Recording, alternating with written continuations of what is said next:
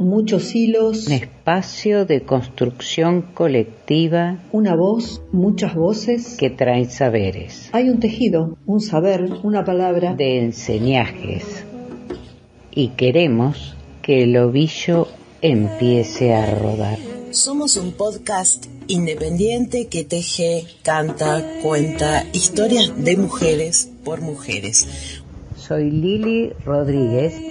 Soy Fabi Cano. Soy Marcela Blanco y juntas, hacemos, las tejenderas.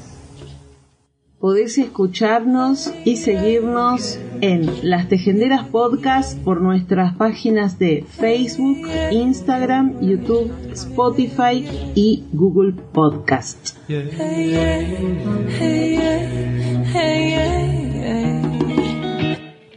Bienvenidas, bienvenides a un nuevo episodio de Las Tejenderas, el número 134. Somos quebradizos como el jade y efímeros como el viento. Por eso debemos procurarnos una raíz que nos recuerde. No solo los ancianos recuerdan, también recuerdan los niños, también los jóvenes, somos humanos y por eso mismo capaces de recordar aún aquellas cosas que jamás vivimos. Y la memoria de la humanidad vuelve en cada recién nacido. Liliana Bodoc. A 47 años del fatídico 24 de marzo de 1976, reiteramos nuestro absoluto compromiso con con la lucha por los derechos humanos, ni olvido, ni perdón, ni reconciliación, ni nunca más que abran los archivos y que se profundice la búsqueda de los nietos y nietas desaparecidas. Aquella pregunta, ¿cómo es posible que siga amaneciendo? Nos preguntamos cuando no volvieron en verdad amanecía como si tal cosa. La gente se alarmaba por sus pequeñas grietas, controlaba que no hubiese agujeros en sus bolsillos, ni ventanas abiertas en sus almas. Pero el tiempo, que de tonto no tiene un solo pelo, nos enseñó que era al revés. Exactamente al revés de nuestro primer llanto. Fue por ellos, por los que no volvieron, que siguió amaneciendo y amanece. Liliana Bodoc, Los días del venado. Ana Teresa Diego, presente. Son las cinco de la tarde, me dijo Ana casi susurrando. ¿Cómo sabes? le pregunté desde la celda del lado. Por la proyección del sol en la pared. Se forma un ángulo por trigonometría. Mido el seno y el coseno. Así lo puedo calcular estudio astronomía. Seguimos hablando un rato de celda a celda en el pozo de Quilmes. Nos habíamos levantado la venda y mirábamos por las ventanitas de las puertas de los calabozos que daban a un paredón. Se la llevaron. Nunca más supe de ella. Siempre transmití a mis alumnos que la trigonometría es muy importante para resolver problemas cotidianos de nuestras vidas. Un homenaje a vos, Ana, que me pudiste decir la hora cuando había perdido todas las coordenadas. Polvo de estrellas se llama el texto que acabo de leer y fue escrito por Emilce Graciela Moller para el aniversario del secuestro y desaparición de Ana Teresa Diego el 30 de septiembre del 76, cuando salía de la facultad. Ella alcanzó a gritar su nombre antes de que la subieran a un auto sin patente. Tenía 21 años, militaba en la juventud comunista y era una estudiante brillante del doctorado en astronomía de la Universidad de La Plata. En el 2012 el equipo argentino de antropología forense identificó los restos de Ana. Había sido enterrada en una fosa común del cementerio de Avellaneda. El 10 de diciembre del 2011, Día de los Derechos Humanos, el Comité de la Unión Astronómica Internacional aprobó la propuesta del decanato de la Facultad de Ciencias Astronómicas y Geofísicas Platenses y bautizó a un asteroide con el nombre Ana Diego. Y así se designará por siempre al asteroide 11.441, descubierto en 1975, que se encuentra entre Marte y Júpiter, en el cinturón principal de asteroides. Es la primera vez que el nombre de un desaparecido se asigna a un cuerpo del sistema solar.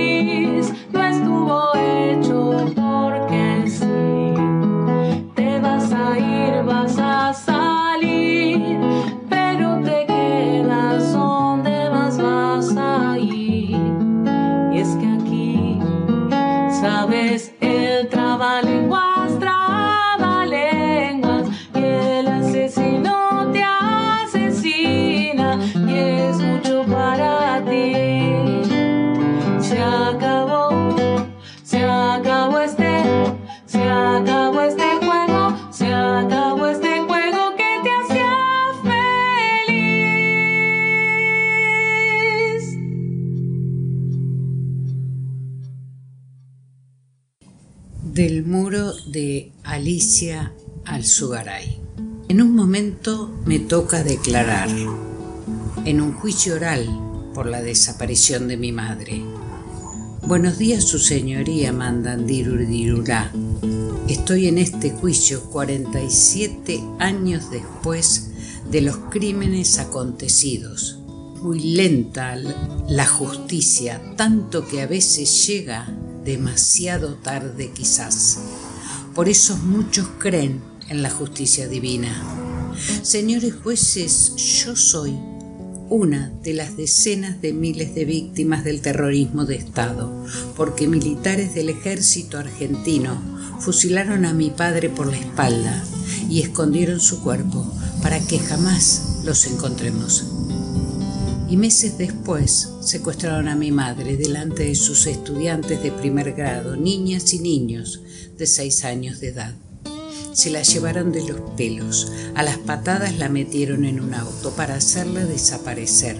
Palabra mágica que utilizaron cínicamente para decirnos a todo el pueblo, a todo el mundo y a sus hijas, que entonces éramos dos bebés que no llegamos a decir nunca esas palabras, primeras palabras, mamá y papá que habían desaparecido, pero ustedes, nosotras y todos y todas sabemos que esa palabra desaparecida significa secuestro, golpes, cortes, picana, quemaduras, violaciones, torturas, sangre de mujeres y hombres vivos arrojados al mar, personas asesinadas de formas tan crueles que seres humanos de bien no podemos siquiera imaginar.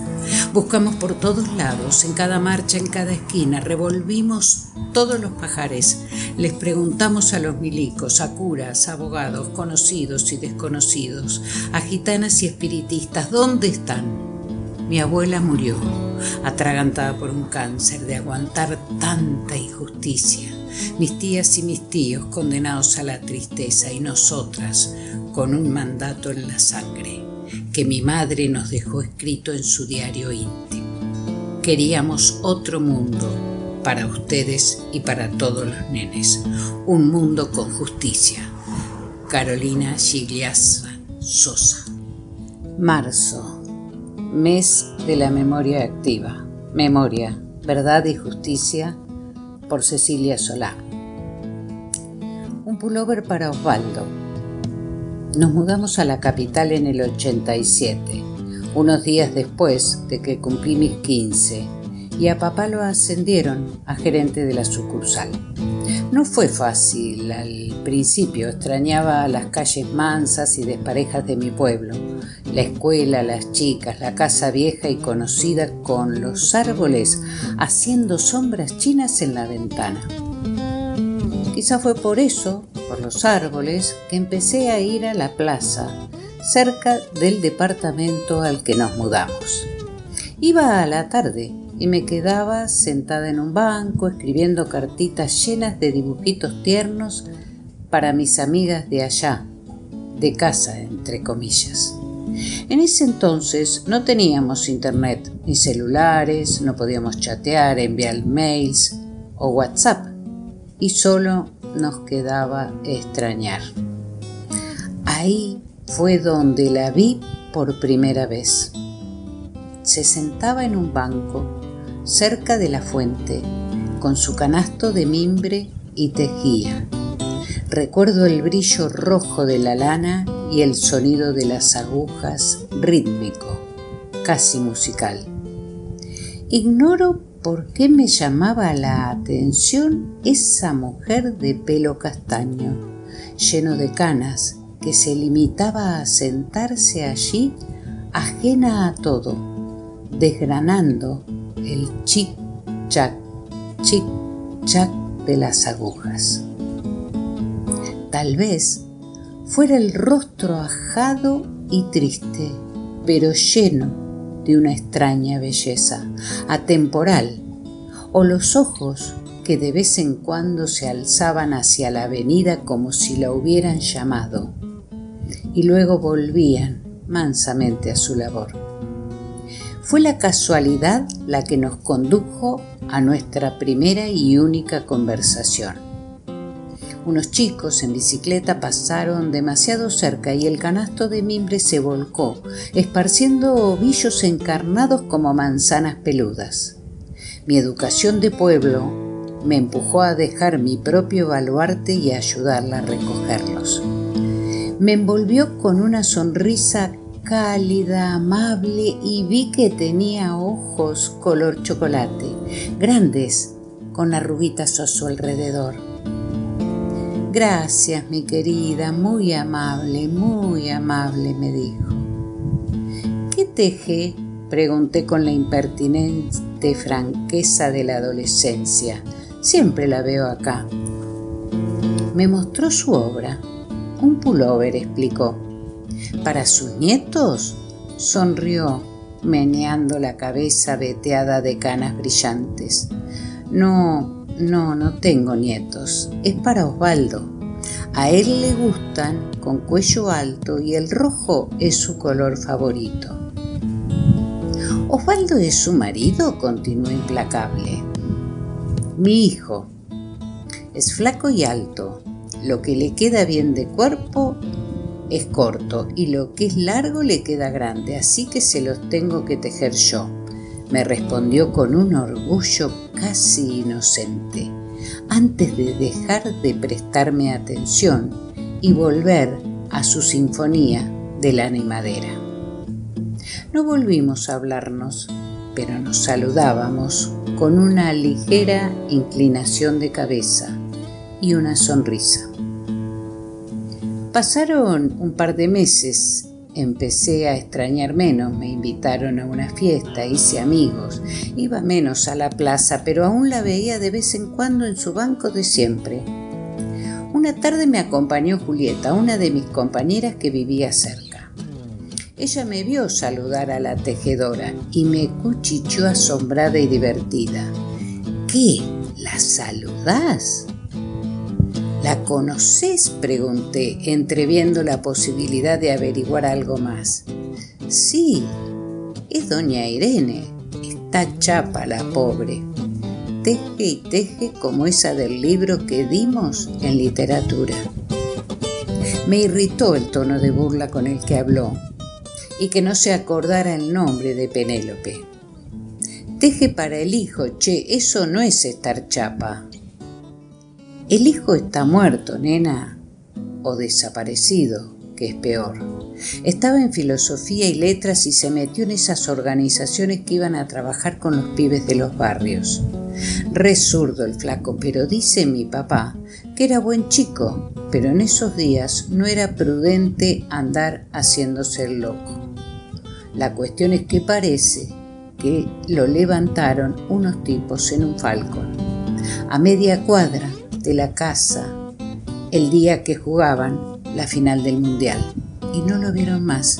Y la pobre vieja le teje y le teje. Eso que no termina nunca, remató Julieta, encogiéndose de hombros. Ay, me dolía la panza, me dolía algo, no sabía qué, me dolía y me quemaba.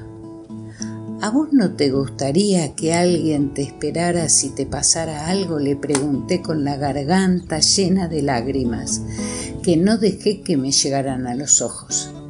Siguieron unos días de lluvia, después del final de trimestre, y no fui a la plaza por un tiempo.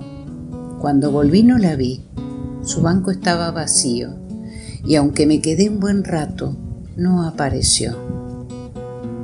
Una idea descabellada me cruzó por la cabeza. ¿Y si Osvaldo había vuelto? ¿Y si como en las películas había aparecido desde la avenida, bajo el sol de la tarde y con música de fondo para ponerse el pullover? No aguanté y la llamé a Julieta para preguntarle si sabía dónde vivía Irene. Ah, la cha... Eh, sí, sí, Irene, la que teje. ¿Pero vos no te enteraste? ¿De qué? pregunté, sintiendo igual que en el cine que empezaba a sonar la música del final. Se murió. Parece que vivía sola y hace unos días la encontró el chico de la verdulería que le llevaba el pedido semanal. No sé, un infarto parece. Las últimas palabras me llegaron como desde muy lejos. Pobre Che, Vos que le encontraron el armario lleno de pulóveres rojos.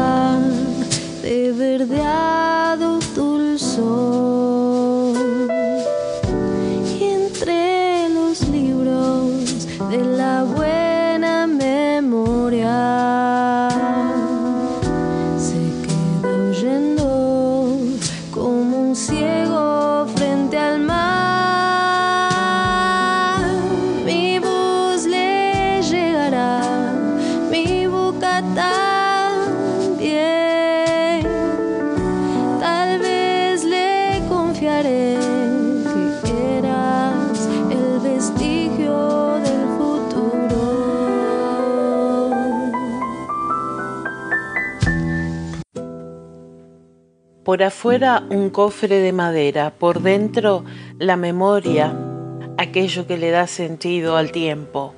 De vez en cuando un nuevo recuerdo se suma que yo atesoro para siempre. Lo que saque de mi interior será una historia para contar. Cada familia Usiwilke conservaba un cofre heredado por generaciones que los mayores tenían consigo, aunque tenía algo menos de dos palmos de altura y un niño pequeño podía rodearlo con sus brazos. En él se guardaban recuerdos de todo lo importante que le había ocurrido al linaje familiar a través del tiempo. Cuando llegaban las noches de contar historias, volteaban el cofre haciéndolo dar cuatro tumbos completos primero hacia adelante, después hacia atrás y finalmente hacia cada costado. Entonces el más anciano sacaba del cofre lo primero que su mano tocaba, sin vacilar ni elegir. Entonces y aquel objeto, evocador de un recuerdo, le enseñaba la historia que ese año se debía contar. A veces se trataba de hechos que no habían presenciado porque eran mucho más viejos que ellos mismos. Sin embargo, lo contaban con la nitidez del que estuvo allí y de la misma forma se grababa en la memoria de quienes tendrían que contarlo años después. Los días del venado, Liliana Bodoc. Hojas y verdes, luces del amor. Prestidigital, bajo un halo de. Qué sombra extraña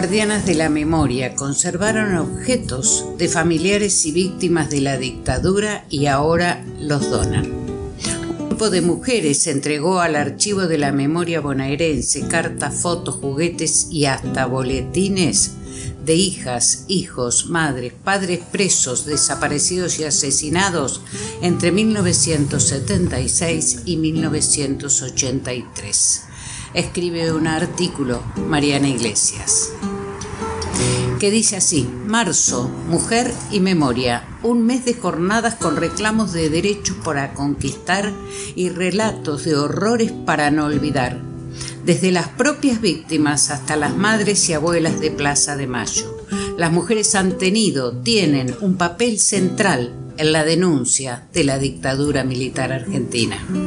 Las mujeres fueron, además, las grandes guardadoras, entre comillas, con desesperación, angustia, tristeza, conservaron fotos, artículos, cartas, postales, boletines, ropa, juguetes, libros útiles, pelotas, botines, armaron cajas, altares y pequeños museos. En el marco del mes de la memoria y Día de la Mujer, la Subsecretaría de Derechos Humanos de la provincia de Buenos Aires organizó archivos Mujeres y Memoria, donde varias donaron recuerdos de sus muertos y desaparecidos a este archivo provincial de la memoria. Archivos, memoria y género. Celina Torres Molina es hija de Ramón Torres Molina y Celina Lacay, detenidos durante la última dictadura militar. Celina donó una importante colección de documentación producida por su madre desde la cárcel de Devoto, donde estuvo desde el 76 al 82. La felicidad es andar en bicicleta mientras el sol calienta tu carita y la nariz. La felicidad es tener una tía con un corazón muy grande que se vuelve mamá cuando yo no puedo estar con vos. La felicidad es saber que después de la lluvia saldrá el sol. Celina tenía dos años cuando se llevaron a su mamá. Tenía dos hermanos, Lucrecia y Javier. Su mamá les escribió todo el tiempo. Durante años las cartas fueron nuestro único medio de comunicación. Hace un tiempo tomé conciencia que mi tesoro familiar era un archivo histórico muy importante. La idea es visibilizar el trabajo que hacían las presas políticas, que ese material circule y que dentro de 100 años la gente lo pueda consultar y saber todo el trabajo de resistencia amoroso que tenían las presas políticas cuenta Celina. Cuando liberaron a su madre, tenía cáncer. Murió cuatro años después. Celina tenía 12 años. Liliana Ogando es hermana de Gustavo Rubén Ogando, secuestrado y desaparecido en mayo del 77, e hija de Noemí Gibelo, Chichi, integrantes de Plaza de Mayo, La Plata, y quien guardó los testimonios materiales más preciados de la vida de su hijo Gustavo y también los suyos propios que testimonian la lucha por la aparición con vida, la memoria, la verdad y la justicia. Liliana conservó los juguetes, boletines de calificaciones, botines y todos los papeles que Chichi había atesorado y en el 2022 decidió donarlos al Archivo Provincial de la Memoria. Mi mamá fue una gran archivista, juntó de todo, fotos, boletines, cartas, artículos y cada tanto los miraba. Cuando murió en el 2021, yo seguí con la tarea, pero yo sentí que las tenía que mostrar, que eran cosas muy valiosas. A través de todos esos objetos puede saberse quién fue mi hermano, cómo había, sido su vida anterior, explica Liliana. Gustavo tenía 23 años cuando lo desaparecieron en Lomas de Zamora. Según algunos vecinos, lo mataron ese mismo 13 de mayo. Las mujeres son las grandes luchadoras. Los grandes cambios se dan por las mujeres y en los momentos más difíciles, asegura Liliana hoy, a los 67 años. Tenía 21 en 1977. Ana María Cariaga era militante de la Juventud Guevarista. Fue secuestrada el 13 de junio del 77. Tenía 16 años y estaba embarazada de tres meses. La llevaron al centro clandestino de detención Club Atlético. Fue liberada el 30 de septiembre de ese año. Se exilió en Suecia su madre, una de las fundadoras de, Plaza de, Madres de Plaza de Mayo, fue secuestrada el 8 de diciembre de 1977 al salir de la iglesia de la Santa Cruz. En el mismo operativo fueron secuestradas dos madres más en un grupo de 12 personas. Fueron trasladadas a la ESMA, asesinadas en uno de los vuelos de la muerte y enterradas como NN en el cementerio de General Lavalle. Doné documentación relacionada con la búsqueda de mi mamá cuando yo estaba desaparecida, como una carta que me escribió donde habla del sufrimiento frente a la desaparición y el telegrama que le mandó al papá de mi hija cuando fui liberada, y también su posterior secuestro. Me pareció muy importante esa transmisión de lo que significaba la pérdida de una hija o hija o hijo, la incertidumbre ante la falta de respuesta, lo desgarrador de la metodología. Ángela Rossi es la sobrina nieta del atleta desaparecido Miguel Sánchez, por quien se corren en varias ciudades del país y del mundo todos los años las carreras de Miguel. Angie tomó la tarea de su tía Elvira, quien había preservado, ordenado y protegido el archivo de Miguel, junto a Federico González Angie acaba de confeccionar y publicar el libro Sueños de Campeón y haciendo público el archivo Miguel Ángel Sánchez. Laura Casareto es archivera, comunicadora y directora del Archivo Histórico de la Universidad Nacional de La Plata. El archivo tiene una cualidad vital y se relaciona con una lógica del cuidado. No es un tema menor que seamos mujeres quienes trabajemos en estos espacios, como en los espacios educativos iniciales, jardines maternales, jardines primarias. La lógica masculina de conservar se asocia a la cabeza del ciervo, a las medallas, a las glorias de la guerra, a la cacería. La lógica femenina de conservar tiene una relación con el cofre de los recuerdos, el altillo hay disposiciones afectivas de género en esto del archivo. Dijo en el encuentro Archivo, Mujeres y Memoria, organizado por la Subsecretaría de Derechos Humanos de la provincia de Buenos Aires en el marco del mes de la memoria y del Día de la Mujer. Siento en el cuerpo lo que debe ser entregar esos papeles que son parte de una vida. En esos papeles está la humanidad de nuestras compañeras y compañeros detenidos desaparecidos. Hay algo femenino en esa tarea. Son ellas las que guardaron esos tesoros personales, dijo la subsecretaria de Políticas de Género y Diversidad, Lucía Portos. Debe ser un desprendimiento agridulce, sabiendo que están haciendo lo correcto, pero desprendiéndose de los objetos con todo lo que significa. Lo que están haciendo tiene un enorme valor político por la ternura, por la entrega.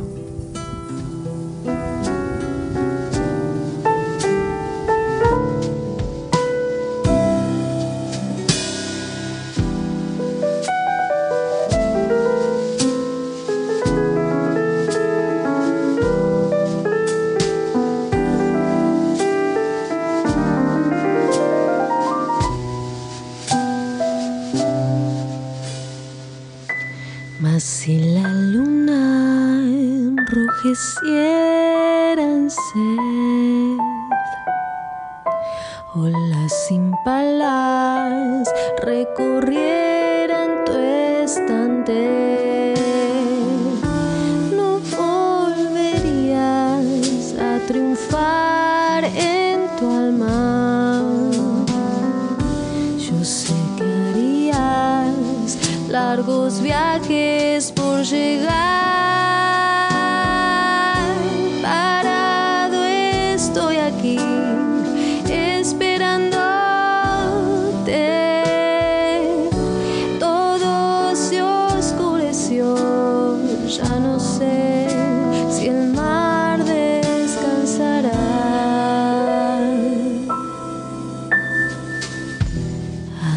crecido tallo en el. La luz habrá tiznado gente sin fe. Esta botella se ha vaciado tan